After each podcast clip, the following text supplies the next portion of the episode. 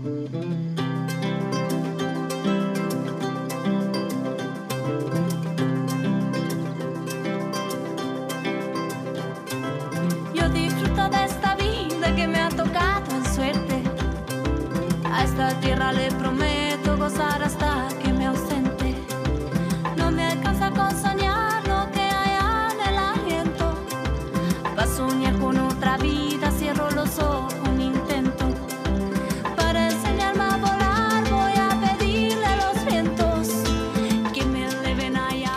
¿Cómo les va? Muy buenas noches, bienvenidos a Cuento con Vos. ¿eh? Saben ustedes que hasta la una de la mañana vamos a estar compartiendo estas historias que inspiran. ¿eh? Vamos a conversar con aquellas personas que hacen tanto por tantos, como decimos siempre.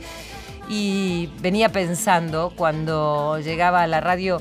eh, ¿Por qué no salimos adelante habiendo tantas personas que hacen muchísimo en nuestro país, en nuestro país y trabajan tanto por los otros? Así que es una reflexión que siempre me queda pendiente. Eh, por eso nosotros tratamos de darle voz a aquellos que a veces ustedes no conocen y que hacen muchísimas cosas diariamente y trabajan mucho. Y siempre estamos esperando que mm, otro nos tienda una mano, que otro haga las cosas por nosotros, pero ¿por qué no empezamos por nosotros?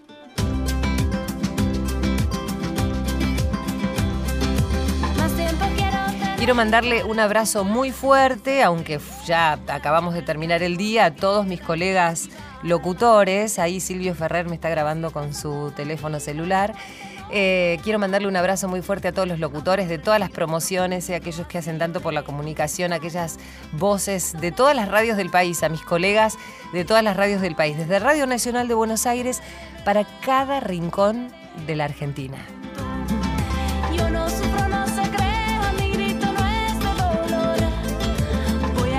Qué vertiginoso que vivimos habitualmente, ¿eh? ¿no es cierto? Se nos pasa la vida y uno siempre está esperando eh, dejar las cosas para después, lo que decía antes, ¿no? Esperar que los otros hagan algo. Y cada vez estoy más convencida, por lo menos a medida que me voy poniendo un poco más grande. No voy a decir vieja porque si no es como que van a decir, no, no, no. Irene dice, todavía no, te faltan dos años, me dice Irene.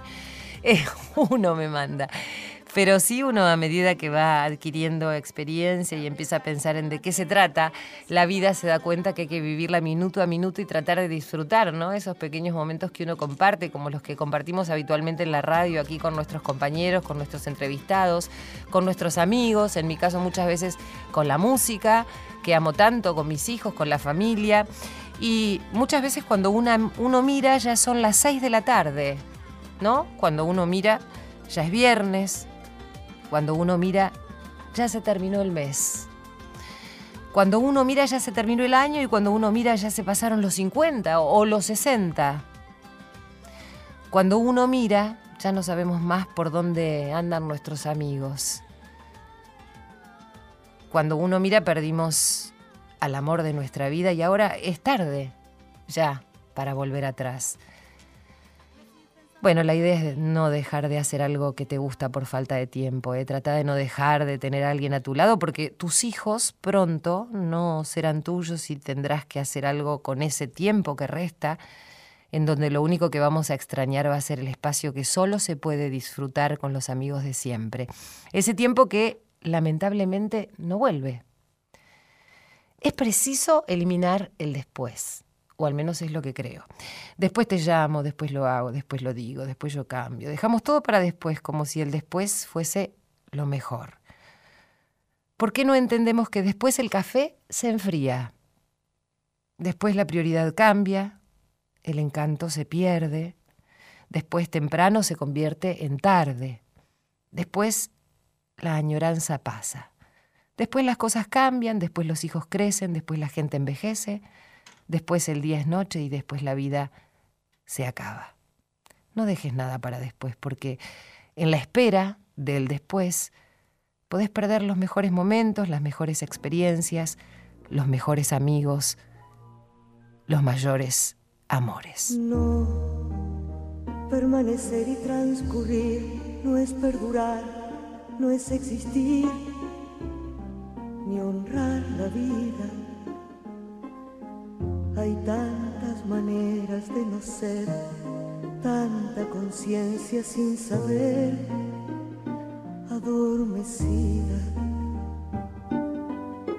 Merecer la vida no es callar y consentir tantas injusticias repetidas.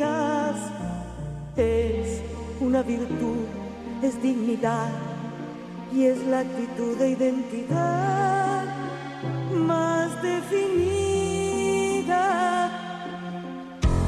Eso de durar y transcurrir no nos da derecho a presumir, porque no es lo mismo que vivir, honrar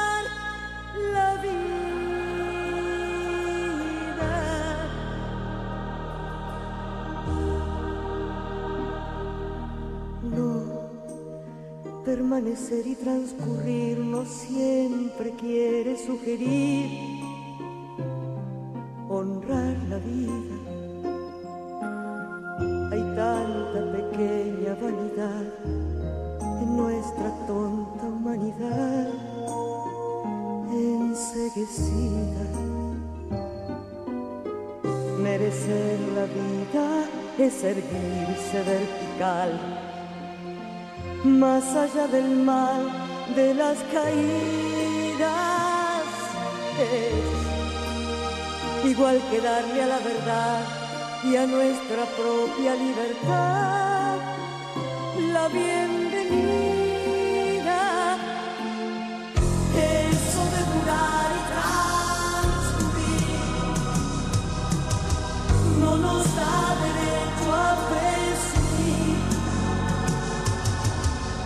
porque no es lo mismo que vivir, honrar la vida,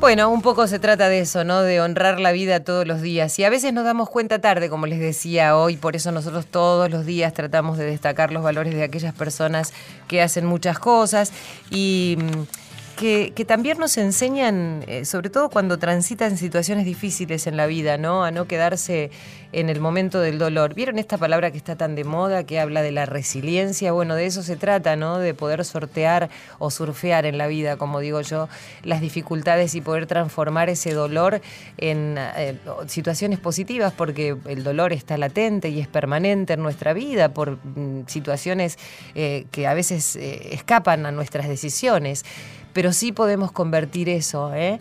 Y muchas de las personas que vienen aquí nos enseñan, nos ayudan, nos inspiran y ojalá vos que estés del otro lado puedas inspirarte. Siempre encontramos que muchas de las personas que nos escuchan eh, tienen algo en común con nuestros entrevistados y seguramente, porque así me lo dicen aquellos que escuchan el programa, em, sirve y mucho en cualquier circunstancia. Bueno, vamos a presentarles a nuestra entrevistada del día de hoy. Ella es Patricia García Albaladejo.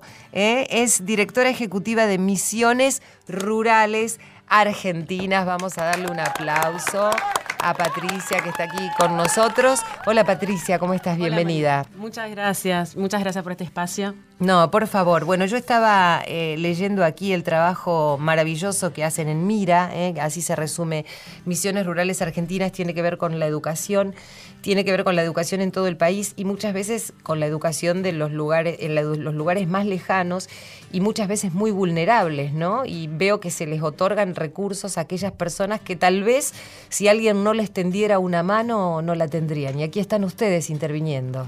Así es, está Misiones Rurales desde hace 80 años ya, acompañando al maestro rural, o sea, específicamente a la escuela rural primaria y aquella escuela que está mm, alejados en los lugares más inhóspitos, aislados, eh, difícil de llegar, difícil acceso, y, bueno, ahí están misiones rurales. Contame cuál es la tarea específica y cómo comienzan ustedes, porque sé que hay un lazo entre ustedes y todas estas escuelas rurales, hay capacitación docente, eh, todo el tiempo hay eh, emprendimientos por parte de los docentes para con los alumnos, es decir, se les otorgan herramientas para que después puedan manejarse en, muchos ámbitos en la vida, ¿no? Y la idea es justamente eso, es poder empoderarlos a ellos eh, en cuatro ejes la verdad que Misiones Rurales trabaja en cuatro ejes hoy por hoy. Uno es el programa de becas. Eh, becamos a alumnos de escuelas primarias para que puedan continuar sus estudios secundarios.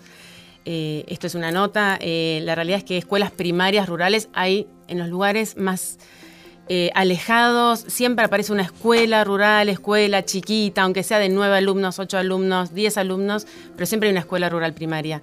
Ya secundaria es más difícil, así que nosotros eh, tratamos de colaborar con ese alumno de escuela rural primaria para que pueda continuar los estudios secundarios y o terciarios.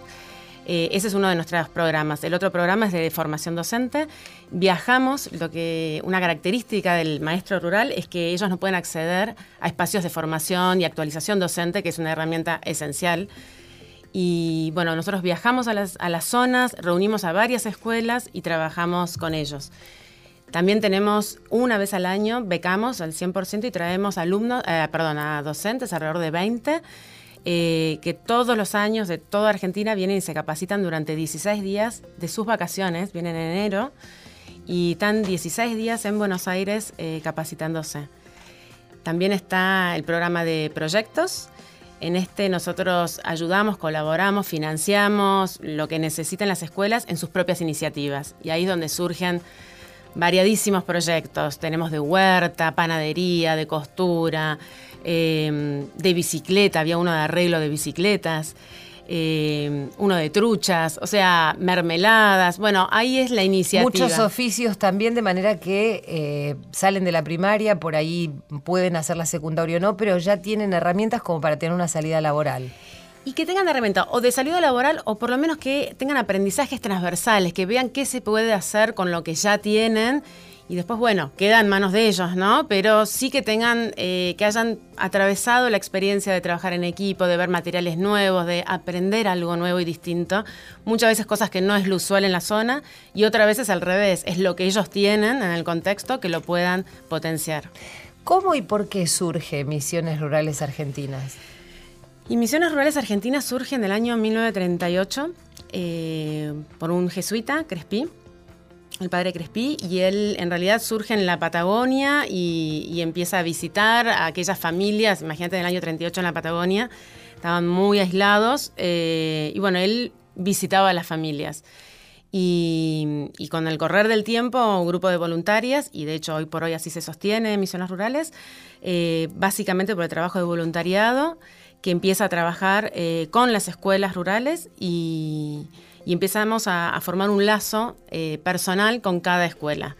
No es solamente que vamos a una escuela que necesita ayuda y punto, no. Eh, lo lindo y lo especial y lo único, diría, de Misiones Rurales, es que acompaña al maestro. Es decir, que es sustentable. Esto es lo, acompañan en el tiempo. Sí, nosotros hemos hecho carreras, o sea, maestros que han empezado hace 30 años atrás, eran recién salido del Instituto de Formación Docente y empezamos a escribirnos, eh, porque todavía hoy creo que debemos ser uno de los pocos que usamos el correo argentino, eh, todavía muchas cartas eh, son a mano porque estos lugares no tienen internet, no tienen mail, entonces se escriben todavía a mano en muchos lugares. y hemos acompañado al maestro en toda su carrera docente, o sea, hemos acompañado desde el inicio y de repente hoy ya hay maestros que se están jubilando y hemos estado a lo largo de 25 o 30 años al lado de ellos. ¿En qué les cambia la vida? ¿Al maestro? Y a los chicos, por supuesto. Y a los dos. Eh, al maestro, eh, lo que ellos nos dicen, ¿no? No se sienten solos. Eh, una característica, creo que es una característica de la educación en general, ¿no? La soledad del maestro frente al grado. Pero si nos ubicamos en lo que es educación rural, hay algo muy distinto respecto, tal vez muchas veces pensamos la escuela y la educación en las ciudades, ¿no? Con acceso, con facilidades. El maestro rural está solo. Muchas veces son plurigrados, es un maestro a cargo de 3, 4 grados, o sea, desde los. Sí, con temáticas diferentes en un mismo aula, en un mismo horario. Vos podés ir a un aula y de repente tenés tres pizarrones o dos pizarrones, y el primer pizarrón es de primero, segundo y tercer grado, y el otro pizarrón es de cuarto, quinto, sexto. Y es un mismo docente para, para todos los alumnos. Bueno, este docente se siente muy solo y, lo que ellos más nos agradecen es, la compañía en sus proyectos, en sus iniciativas y a veces simplemente una palabra, un contacto personal de alguien que te saluda el día de tu cumpleaños, que te pregunta por tus hijos, que te pregunta eh, por tus alumnos, porque es un contacto realmente personal. Vos dijiste algo que tiene que ver con la soledad, ¿no? Y yo me preguntaba por qué. Eh, soy de las que sostienen, como muchas otras tantas personas, que la educación creo que es como el puntapié inicial para cualquier sociedad, ¿no? Depende de cómo eduques, cuánto le dediques a la educación para mm, saber cómo va a funcionar un país, ¿no? Y pensaba en esto, ¿no? En la soledad de los maestros, pensaba qué paradoja en relación a lo que creo que tiene que ver con el futuro de cualquier nación. Sí, eh, es una gran paradoja, una gran contradicción. Eh, a ver, porque la educación lo que hace es tender puentes, forma una red de contención en la sociedad. O sea, la educación es muchas cosas. Pero una de estas eh, aspectos eh, del prisma es la, red que se sostiene socialmente. Y, sin embargo el maestro se encuentra solo. O sea, a veces es el maestro que está en una comunidad, aislado. Eh, pensá que en estos lugares la escuela es la única institución pública que hay. O sea, no hay policía, no hay un juez eh, no hay ni siquiera un intendente cerca, ¿no? Estamos hablando de escuelas que... Recién nos mostrabas unas fotos que yo veía el paisaje es bellísimo, ¿no? Y uno este, que vive aquí en la ciudad, en el medio de edificios, por un lado piensa tengo acceso a todo, ¿no? Este, pero también uno ama esos paisajes y decir qué lindo vivir en lugares así, pero es una realidad muy dura también, ¿no? Veíamos esos caminos sinuosos donde tal vez para hacer, qué sé yo, 3, 4 kilómetros tardás un montón porque no hay accesos rápidos, en algunos casos ni siquiera tienen agua potable, digo... Eh, era, era, lo que hablábamos antes, ¿no? La soledad en el lugar y cuán importantes son personas como ustedes para que esos chicos y esos docentes puedan desarrollarse, cuando en realidad creo que debería ser una comunidad mucho más amplia la que los ayude, ¿no? Vos me decías, no hay un intendente, no hay una persona, no hay un policía, digo, hay, hay, hay muchas otras personas que también deberían acompañar. ¿Esto sucede o no? Em, a ver. Sé que es una pregunta un poco comprometida, pero es parte de una realidad. Sí, ¿o es parte de una realidad y que, a ver, no es de ahora, ¿no? Es un producto de muchos años. Eh, la realidad es que la educación hay que mirarla y hay que estar muy atenta. Y la educación rural eh, en Argentina se ha ido dejando de lado en muchas cuestiones.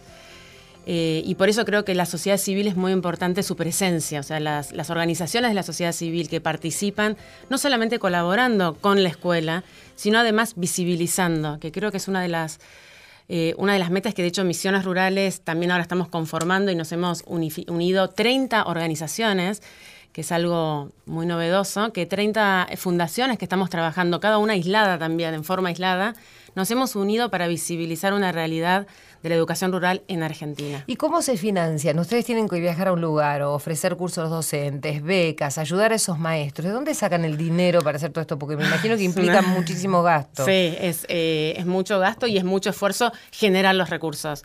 Misiones Rurales se sostiene eh, por las donaciones individuales y por la voluntad de las personas. Bueno, ese es el punto del que yo te hablaba, ¿no? Se presume que eh, quienes tienen a cargo este, la función pública, los servidores públicos, llamémosle políticos, policías, intendentes, jueces, aquellos que tienen un rol en la sociedad, este, deberían estar muy atentos a esto, ¿no? Porque allí no solamente pasan cosas que tienen que ver con la educación primaria en cuanto a lo académico, sino que además hay cuestiones humanas, porque el maestro no es solamente el que te enseña a leer y escribir, sino que además contiene emocionalmente a estos chicos, eh, calma las situaciones familiares, ¿no? Sí, a ver, em, la educación en estos lugares también tiene que ver con comprender un desarrollo territorial. O sea, la escuela, si no hay una escuela, la familia se tiene que ir. Si no hay trabajo, la familia también se tiene que ir. O sea, una escuela es, hace que se mantenga viva una comunidad. Eh, por eso también bueno, eh, muchas veces hay con el tema de cierre de las escuelas, tiene que ver con una comunidad alrededor que empieza a morirse. Eh, el docente, el maestro rural, eh, a ver, tiene cuestiones de alimentación respecto a los chicos, las necesidades. También hemos recibido maestros que nos llaman para decirnos que, por ejemplo, una alumna tuvo una vez un accidente y iba, a perder el ojo. Y en aquellos lugares, si no reciben ayuda, no, no, no se pueden curar, no se resuelven. Y bueno, la pudimos traer acá a Buenos Aires, fue atendida en el Garrahan, o sea, y no perdió el ojo, no perdió la vista, pero porque ese maestro tuvo a quien llamar y nosotros a su vez nos dimos vuelta y fuimos a buscar, a ver, trabajamos en red todos, no es solo misiones rurales, no es solo el maestro, por eso es tan importante el imaginarnos una gran red. Eh, todos nos necesitamos y todos tenemos que empezar a colaborar para, para poder ¿no? cerrar estos, estos circuitos, estos círculos.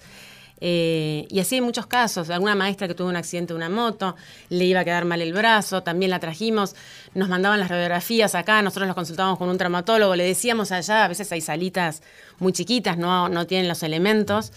Eh, la verdad que son muchísimas las cuestiones en las cuales eh, trabajamos con, cuando hablamos y pensamos en una escuela y una comunidad educativa, no es solo matemática Sí, la cuestión académica, claro. Claro, no es solo, es mucho más, que es toda la parte humana, social, de contención.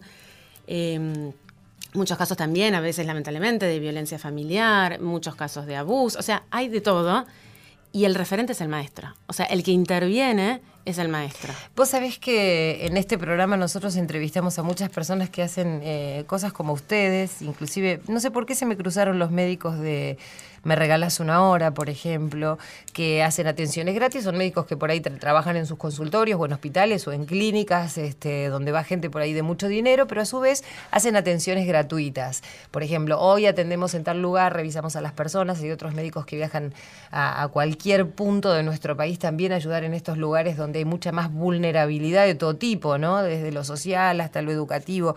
Y pensaba cuán, cuánto más fácil sería si esto tu- tuviese un acompañamiento importante de aquellos que tienen que, que tienen la posibilidad de coordinar esta red, ¿no? Así que cualquiera de ustedes que esté escuchando eh, eh, entienda que, que de eso se trata, ¿no? De poder eh, darle visibilidad o darle voz a aquellas personas que hacen tanto. Y si vos que estás del otro lado querés colaborar, ¿cómo se puede hacer para, para colaborar con Misiones Rurales Argentinas? Eh, bueno, hay dos maneras de colaborar. Una es económica, eh, que a través de nuestra página eh, se puede donar. La página se llama así. Misiones Rurales. Perfecto. Así que una es, con eso nosotros sostenemos el programa de becas, que es esencial, y, y también te cuento que no hay muchos programas de becas de escuelas rurales, o sea, de la ruralidad.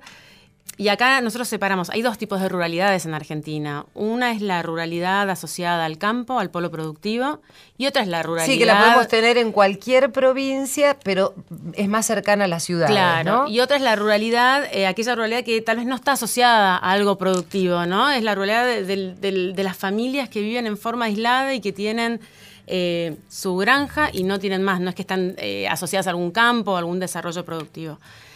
Eh, así que la forma de colaborar es, por un lado, la parte económica y por otro lado, en nuestra, acá en Buenos Aires, en la ciudad de Buenos Aires, tenemos nuestra sede eh, en el centro y nosotros ahí recibimos útiles, eh, libros, eh, cuentos. ¿Dónde es la sede? ¿Tenés algún teléfono? Sí, bueno, el- metiéndose en la página ya. Está, es eh, Riobamba 1036, Riobamba y Santa Fe. Sí. Y el teléfono es 4813-8447. Muy bien, ahora de enseguidita lo vamos a repetir porque vamos a seguir charlando sobre este tema. Pensaba, todos estos niños eh, y todos estos maestros, pero fundamentalmente los niños, son los hombres que van a conducir los destinos de este país y los destinos de los otros. eh. Son los futuros maestros, son los futuros abogados, los futuros jueces, este, eh, son los futuros carpinteros, son todos aquellos que van a constituir esta sociedad.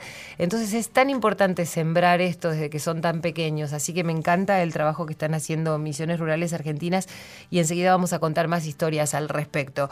Eh, y me quedaba con estas palabras, ¿no? Qué importante es acompañar la soledad de estos maestros que bien lo hacen Misiones Rurales.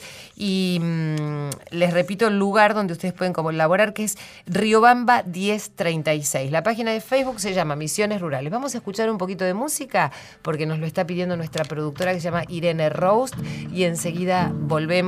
Estamos aquí con, con Patricia García.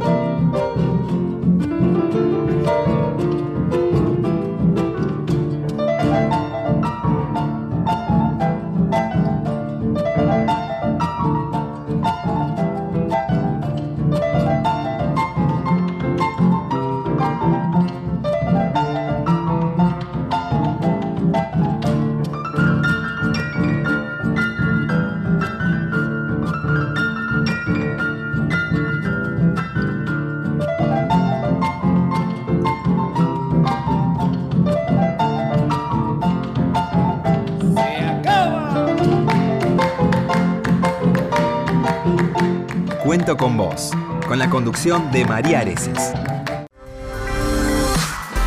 Hasta la una. Cuento con vos.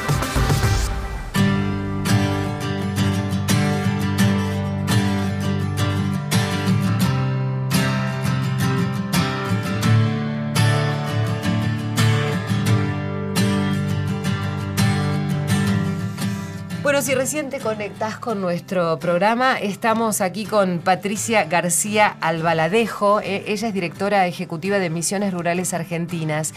Y justamente de lo que se trata esto, esta institución, es de mm, que fue creada hace 80 años, de conformar una red de contención eh, para poder eh, llegar a todas aquellas escuelas cercanas y lejanas, pero que tienen que ver con la ruralidad, eh, y acompañar a los maestros, eh, ayudarlos, tenderles una mano en todo lo que tiene que ver con esto que es algo tan fundamental para nuestra sociedad y para el futuro de nuestro país, que es la educación, el otorgar herramientas a los otros para... Mm, empoderarlos eh, y que puedan ser seres independientes, puedan ser individuos formados eh, y que no se sientan tan solos, como decíamos antes. Vos sabés, eh, Patricia, quiero que participes de esta comunicación telefónica que nosotros justamente como Radio Nacional sale a todo el país y va a aquellos lugarcitos que por ahí son muy pequeños, ciudades enormes porque hay una radio en cada una de las ciudades, pero además también llega a los pequeños lugares y nos encanta este, poder llevarle nuestros mensajes hasta allí. Y estamos comunicación telefónica con Mariela Valderrama, que es directora de la Escuela 291 de Catamarca. Y a mí me gustaría que nos cuente cómo es su vida en esa escuela, cuál es su experiencia como maestra de allí. Hola Mariela, María Areces te saluda. Hola María, un gusto de poder comunicarme contigo y saludos a Patricia. Hola Mariela, ¿cómo estás? Bien, eh, contenta de comunicarme con les decía. Bueno, nosotras estamos contentas con vos porque viste que estas comunicaciones no se dan muy a menudo, ¿no? O sea, qué sé yo, yo por ejemplo te, conozco gracias a que puedo estar aquí en la radio, gracias a que vino Patricia, este, pero para mí no es habitual de pronto ponerme en contacto con la directora de la escuela 291 de Catamarca. A veces parece algo tan lejano y sin embargo estamos tan cerca, con lo cual siempre nos, nos podemos tender una mano. Así que a mí me gustaría, como está Patricia aquí, que es la directora ejecutiva de Misiones Rurales Argentinas, que puedan ponerse en contacto. Eh, Patricia me dice que te conoce y que nos cuentes tu experiencia como maestra allí en la provincia, cómo son las características de tu escuela, eh, cómo es el funcionamiento, con qué cosas cuentan los chicos y qué cosas faltan. Sí, bueno, em, como para aclarar un poco más, esta escuela está ubicada en Andalguala, es una localidad rural de la, del departamento de Santa María que pertenece a Catamarca. Está bastante distante de la, mm, de la ciudad capital de San Fernando del Valle de Catamarca. ¿A cuántos kilómetros? Y está eh, a 400, mm, casi 500 kilómetros de la capital. Ajá. Nosotros estamos eh, más cercanos al San Miguel de Tucumán que a, la mm, capital de la provincia. Mira. Casi en el eh, límite con, con, más cerca de Tucumán. Y contame cuáles son las características de la escuela, cuántos chicos tenés, tienen los grados de primero a séptimo, contame cómo es. bueno, mi escuela tiene 18 alumnos del nivel primario y funciona el, los jardines nuclearizados, que es una sala una plurisala eh, que tiene alumnitos de 3, 4 y 5 años, que son 7. Eh, y por el turno tarde se comparte el edificio con el nivel secundario que hace dos años está funcionando. Hasta el 2015 era el nivel primario el que se hacía cargo de eh, el ex tercer ciclo. Eh, bueno, como te decía, son 18 alumnos, es una comunidad que está pendiente eh, lamentablemente a perderse. En sus inicios, mi escuela tiene 107 años y en sus, en sus inicios eh, tenía una matrícula de 200 alumnos con grados de 50 eh, chicos aproximadamente. ¿Y por qué eh, tendió o está tendiendo a perderse? Vos decís 200 y pico de alumnos, ahora son 18. Contame, Mariela, por qué se empezó a ir la gente de ahí. ¿Qué es lo que hace falta? ¿Qué es lo que no se pudo consolidar en el lugar? Eh, es una hermosa localidad con paisajes bellos y mm, es agrícola, pero eh, con el tiempo se fue, fueron migrando primero porque no había escuela secundaria y luego porque mm, no había fuentes de trabajo, que ese es el motivo principal, que sigue siendo el motivo principal en este momento, ¿no?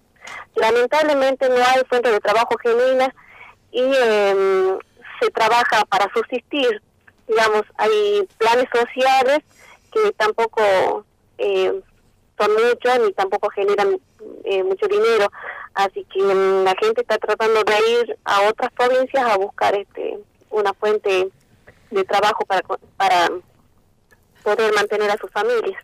Y Mariela, soy yo, Patricia. Te hago una consulta. ¿Y los alumnos de dónde, cómo llegan a la escuela? ¿Cómo es el, día a día de la escuela? Porque acá María le estaba contando un poco cómo es una escuela rural y, bueno, me encantaría que, te escuche a vos eh, esto, ¿cómo, ¿cómo llegan los chicos a la escuela? ¿Cuánto tiempo tardan en llegar? Eh, si vos vas y venís, ¿cómo es un, día en una escuela rural?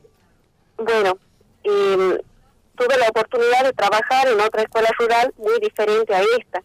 Esta es esta escuela está eh, dentro de todo cerca de la del departamento Santa María, está a 40 kilómetros em, al pie de los nevados de la Conquija y los alumnos llegan eh, caminando, ¿sí? este, hacen entre 40 minutos, algunos hacen menos. Eh, este, y lo, que tienen la posibilidad de que tienen una motito, bueno, los papás los acercan, pero eh, generalmente lo hacen caminando. ¿sí? Em, es una es una escuelita donde, bueno, iniciamos la jornada a las eh, 8 menos cuarto hasta las 12 y 45. Eh, desayunamos con los alumnos luego del izamiento de la bandera y al finalizar la jornada es el almuerzo. O sea que compartimos con ellos desayuno y almuerzo todos los días, bueno, a excepción de sábado y domingo. ¿Y vos vas y venís eh, de la escuela a Santa María todos los días? Sí, todos los días, sí. Sí, eh, es una ventaja para mí porque en la escuela que estuve anteriormente tenía que viajar los domingos a la tarde y regresar los viernes. O sea que esto es, es un gran cambio, ¿no? Claro. Como docente. Claro. Sí, a pesar de... Eh, a pesar de que sigue siendo un trabajo eh, casi solitario el del maestro rural, si bien compartimos con otros docentes, porque eh, tengo la suerte de que mi escuela tiene varios docentes eh, maestros de grado, varios este, tenemos dos maestros especiales, uno de artística y de educación física, y hace dos meses eh, nos autorizaron el cargo de inglés, así que estamos felices porque wow, qué bueno eso. Experimentando otras cosas y claro. era la novedad la profesora de inglés y ellos pensaban de que iba a llegar hablando inglés. Entonces este, era muy gracioso porque los, los chicos le decían, pero ay, igual que nosotros. eh, Mariela, ¿dónde naciste vos y de qué familia venís? ¿De dónde es tu familia? Eh, mi familia es de acá de Santa María, yo nací acá, me, crié acá, eh, asistí a la escuela primaria, secundaria y al terciario en Santa María. Este, eh, estuve 11 años trabajando en una escuela de alta montaña de zona inhóspita que mm, está en las sierras del Cajón, que sería el frente de la conquista. Sí. Em, eh, ahí en esa escuela también yo tenía que viajar los, los domingos y regresar los viernes. Sí. Eh, me encanta el lugar, me provoca mucha mm, eh, añoranza, inclusive hasta la música, la radio, cuando escucho, pero lo, triste era dejar la familia. Claro. ¿Y por qué y por qué decidiste ser maestra? ¿Qué fue lo que te llevó y sobre todo en un lugar como este, ¿no? Con, con, con poquitos alumnos, donde los recursos no son los mismos que en las grandes ciudades, donde por ahí tu esfuerzo es mucho mayor, porque aún si bien ahora estás un poco más cómoda, sigue siendo un lugar un poco inhóspito, ¿no? Claro, sí, sigue siendo un lugar donde tenés que trabajar mucho por los chicos y bueno, el hecho de poder este, trabajar para ellos, hacer algo por el prójimo, es lo que me llevó a, elegir esto.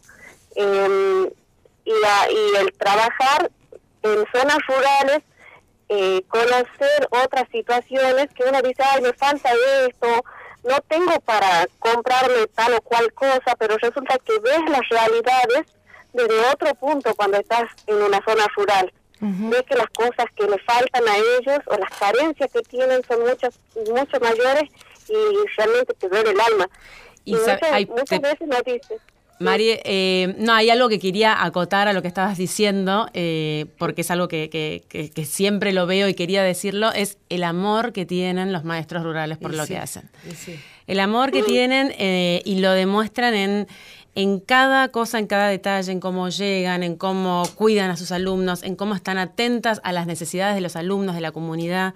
Eh, y esto lo quiero decir porque a veces los, maestros son eh, muy humildes en, esto y, yo quería aprovechar lo que estabas contando ahora para remarcar eso, el amor que tienen los maestros, y no solamente por Mariela, todos los maestros rurales, eh, es increíble. Mariela, eh, yo te agradezco muchísimo, la verdad que no alcanza lo que yo te pueda decir para agradecerte, admirarte y estar orgullosa de que nuestro país cuente con personas como vos, también como Patricia, que hacen tanto por tantos, porque vos recién mencionabas la soledad en la que trabajan los maestros rurales, algo que repetimos antes, pero además dijiste hacer algo por el prójimo, ¿no?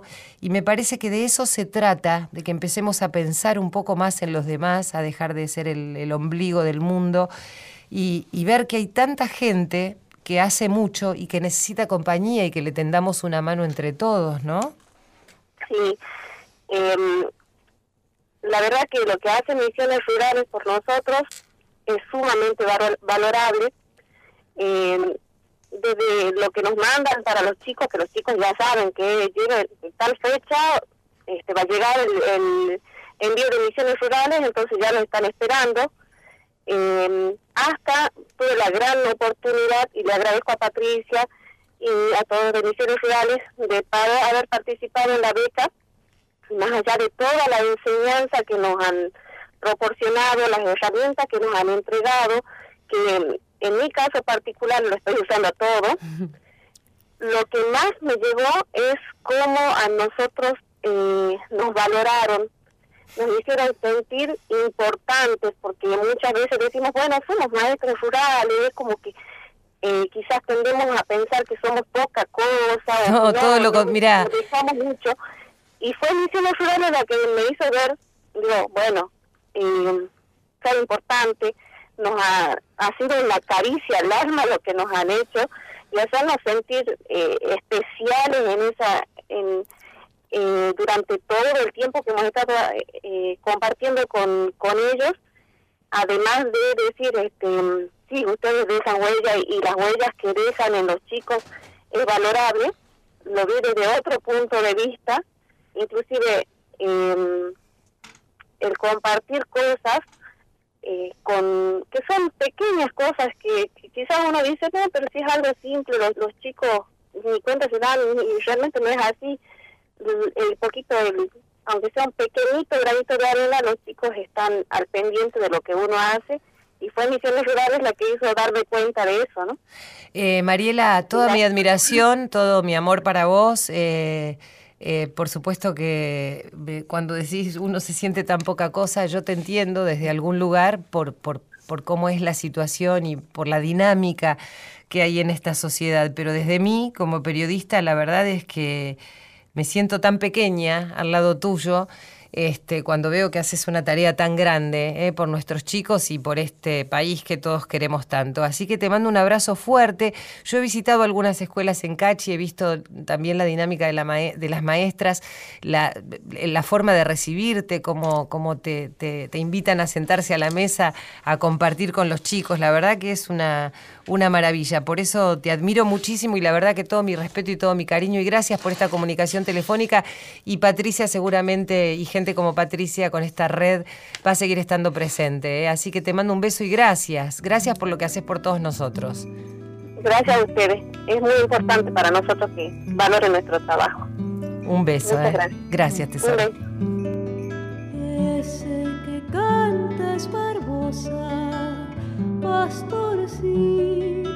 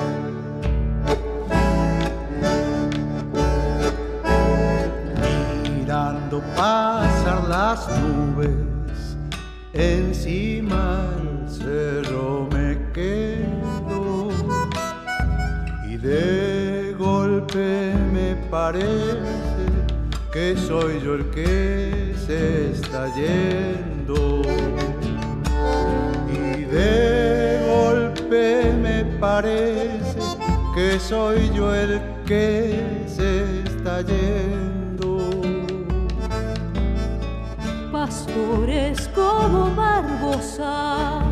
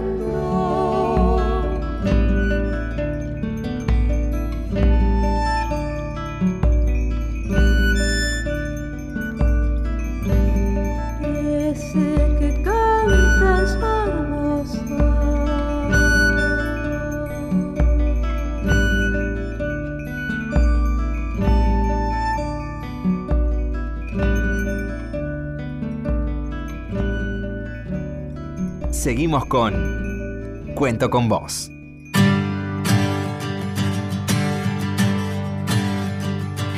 Hasta la una de la mañana estamos compartiendo Cuento con vos. ¿Con quién? Con vos, que estás ahí del otro lado, desde Buenos Aires para todo el país. Gracias Irene Roast y Silvio Ferrer en la producción de este programa, Dieguito Rodríguez en la operación técnica. Gracias a todas las emisoras de nuestro país, eh, que siempre están atentas a lo que hacemos aquí en Cuento con vos y en toda Radio Nacional. Y gracias a la misma radio por darnos este espacio y permitirnos la posibilidad de que nosotros podamos escuchar a aquellas personas que hacen tanto por los demás. En este caso, si recién te conectás, estamos con Patricia García Albaladejo. Ella es la directora ejecutiva de Misiones Rurales Argentinas y el trabajo maravilloso que hacen con aquellas escuelas que vos ni te imaginás, ¿eh? que, están allí en el medio de un lugar muy alejado de nuestra ciudad de Buenos Aires. Nosotros decimos alejado, hasta de las propias cabeceras de, partido o de, o de, las ciudades capitales de provincia. ¿eh? Escuelas, como nos decía eh, Mariela, recién eh, una maestra rural, directora de la Escuela 291 de Catamarca, que está a 500 kilómetros de la capital eh, y que los chicos a veces hacen 40 minutos eh, de a pie para poder llegar a la escuela y tener su educación. Y ahora estamos en contacto con otro grande, eh, con otro que hace mucha patria, otro maestro, Mario, y me va a decir si pronuncio bien su apellido, Weiger. Hola Mario. Hola, hola, ¿cómo están? Sí, Mario Weiger. ¿Cómo estás, Mario, querido? Te felicito porque acá estábamos hablando con Patricia, eh, que sé que estás allí en la provincia de Misiones, del enorme trabajo que vos haces. Sí, sí, gracias a Dios estamos bien y bueno, eh, estamos haciendo un trabajo como, como todos los docentes de las escuelas rurales y bueno, estamos acá en, en Misiones exactamente a 240 kilómetros de la capital y bueno, sí, hacemos patria día a día. Contame cómo es tu escuelita. Mi escuelita es una, una escuelita que estamos a 25 kilómetros de mi ciudad, que es San Vicente, uh -huh. y la escuelita es de madera, muy linda, eh, teníamos hace unos años más de 100 alumnos, ahora estamos contando con 47 alumnos, uh -huh. eh, formamos un plantel de cuatro docentes. Sí. Y bueno, eh, yo tengo grado por la mañana, la dirección por la tarde. Eh, tenemos talleres, gracias a misiones rurales que nos ayudan a, a tener un hermoso rico desayuno, con zapatillas, con, con lo que sea que nos envían, a nosotros es bienvenido. ¿sí? Yo no puedo este, explicarte, recién se lo decía Mariela, también otra eh, colega tuya, que es directora de una escuela de Catamarca, le decía la admiración que siento por el trabajo que hacen, porque uno piensa que se esfuerza aquí en Buenos Aires cuando por ahí tiene que hacer este, un tramo para llegar a su trabajo y tiene su casa calentita y todas las, todo el confort. Y sé que ustedes muchas veces este, carecen de, la calefacción ideal y están en un lugar muy inhóspito. Y bueno, aquí está Patricia también, Mario, así que quiero que te pongas en contacto con ella, así charlan en esta noche también bien fría acá en Buenos Aires. Patri. ¿Qué tal, Mario? ¿Cómo estás? Hola, ¿cómo estás? Muy bien, gracias a Dios. Bueno, no, ¿por qué no le contás un poquito cómo es la escuela, el proyecto, cómo llegan los, los chicos de la, tus alumnos, cómo llegan a la, a la escuela, los alumnos becados, podemos contarte, eh, que vos tenés alumnos becados. Eh, qué hacen los alumnos becados, dónde están estudiando, un, así cortito como para, para dar una idea de, de, bueno, cómo pintar un poco la realidad del día a día en la escuela tuya. Bueno, sí, cómo no. Eh, nuestra escuelita, por supuesto, no hay calefacción, no hay nada. Acá trabajamos eh, en una casa de madera, como decimos, y bueno, estos chicos con mucho esfuerzo terminaron la primaria y ahora están haciendo la secundaria. Eh, un grupo va por la mañana y a la tarde ayuda en las tareas de la agricultura. Eh, caminan algunos cinco kilómetros hasta tomar el colectivo, van al colegio secundario, a la tardecita vuelven y así el otro grupo también, el que va a la tarde, a la, mañana ayuda en las tareas de la casa y bueno, la mayoría sale caminando, ¿sí? Eh, bueno, hacen un esfuerzo y gracias a la, a la beca que recibimos de Mira, pueden comprar sus útiles, zapatillas y, y así pagar la cuota también de, de, los colegios que algunos le cobran a la cooperadora. Ah, claro. Y hacen un sacrificio, así como hacemos nosotros los docentes para llegar a la escuelita caminando, ellos salen para hacer eh, seguir sus estudios en secundaria. Y los, los chicos becados son becados a través del trabajo que está haciendo Misiones Rurales, Mario. Sí, Ajá. sí, sí, sí, exactamente. Ese, ese grupo de chicos tengo, gracias a Dios, 10 becados. Y justamente mañana nos vamos a juntar y, y bueno, vamos a charlar y siempre cuentan eh, buenas novedades para mí, por ejemplo, que sacan buenas notas y todo eso.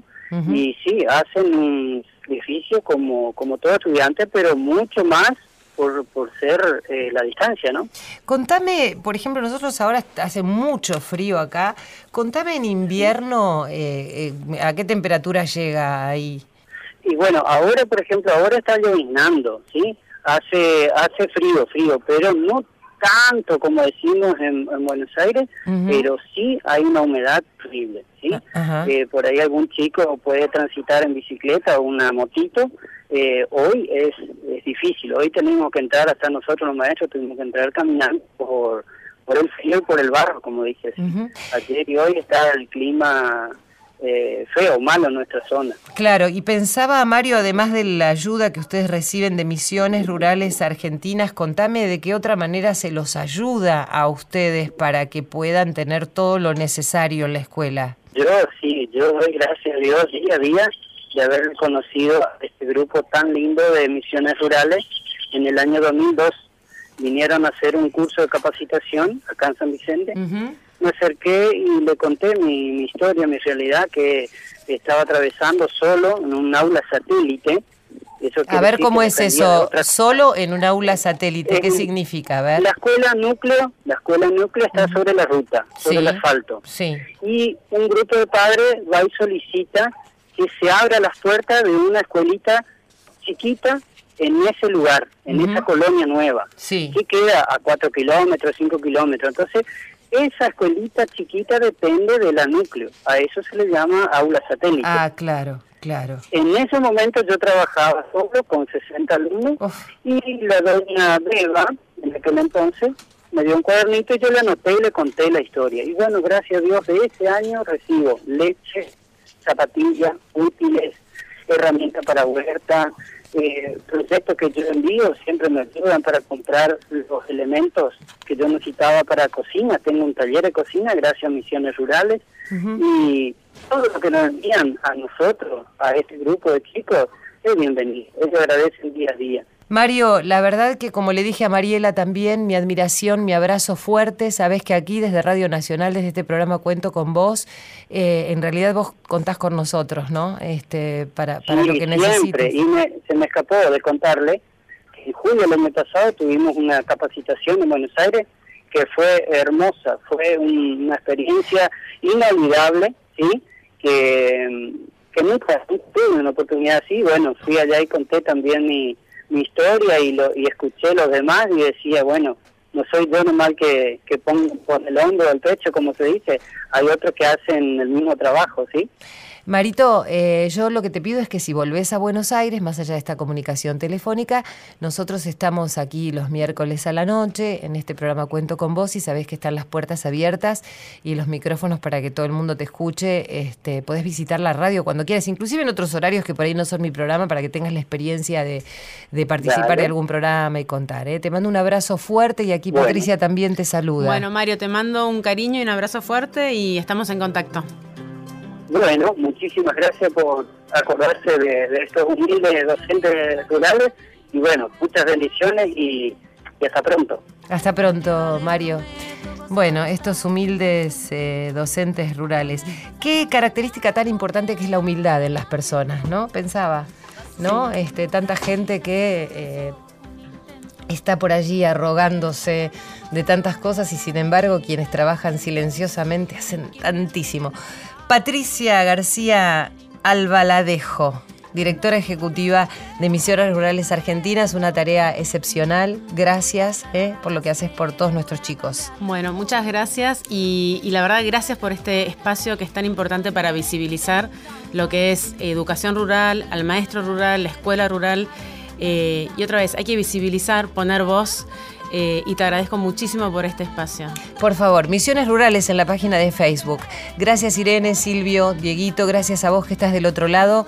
Un abrazo fuerte. Conta conmigo, porque yo sé que cuento con vos. Penas voy a cambiarle el color.